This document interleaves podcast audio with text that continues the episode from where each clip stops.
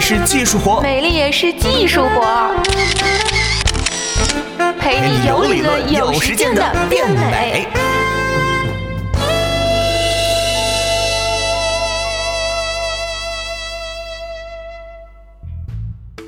Hello，欢迎收听今天的美丽也是技术活，我是果壳君左右。今天的节目要讲的是关于水肿的问题，但是节目开始之前啊，先要告诉大家一点的就是，关于水肿呢，是由于激素的原因，一般女生水肿的情况会更加的明显。如果你是男生却有类似的烦恼啊，要记得去医院检查一下。说起水肿，每个女生最深刻的记忆大概就是早上起来啊，肿没了的双眼皮，还有怎么看怎么大的脸吧。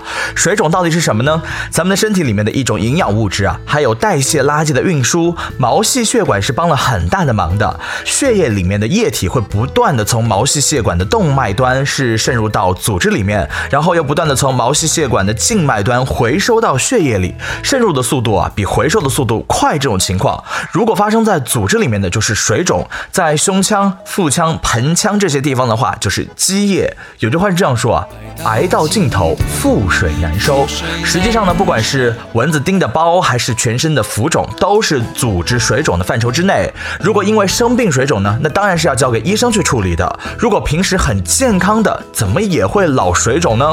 比如说，如果有一天啊，你走路走的特别多，或者是做了比较多的体力劳动，双腿呢就是会水肿，甚至脱袜子的时候，脚踝上面啊会凹下去一个圈。目前科学上能够给出的解释，可能是跟我们站立时候的体位有关。晚上你平躺着睡一觉就能够缓解了。然而水肿的部位又会变成脸，所以呢，晚上腿粗，早上脸大，地球引力对我们来说还真是满满的恶意啊。如果白天玩的太嗨，腿肿的厉害呢，晚上睡觉的时候建议你把双脚是稍微的垫高那么一点，增加腿部的静脉回流，那么就可以尽快的消除水肿。那女生如果来了亲戚水肿，应该又怎么办呢？有些女生啊，在亲戚来之前的一到两周之内，也会出现轻微的水肿，同时还会出现像什么头痛啊、背痛啊、便秘这些症状。很多女生啊，会吐槽一月四周有三周都是肿的。这些症状啊，都是和激素波动有关。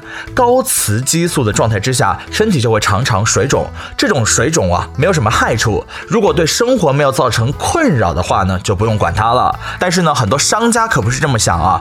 男人总有补不完的肾亏，那女人呢？总有捂不热的宫寒，养生鸡汤里面有排不完的毒，除不尽的湿。同理啊，消肿界呢也是有利不完的尿和发不完的汗。其实那些什么红豆啊、薏仁啊、山药啊，煮个汤什么的喝下去，确实出汗多了，尿也多了。可实际上呢，根本不是因为这些东西啊，而是因为你喝了汤的同时，也喝下去了不少的水，所以呢，尿不多才怪。想知道薏仁红豆利不利尿？干咳一下试试你就。知道了。好了，以上就是本期的美丽也是技术活，我是果壳君左右，我们下期节目再见，拜拜。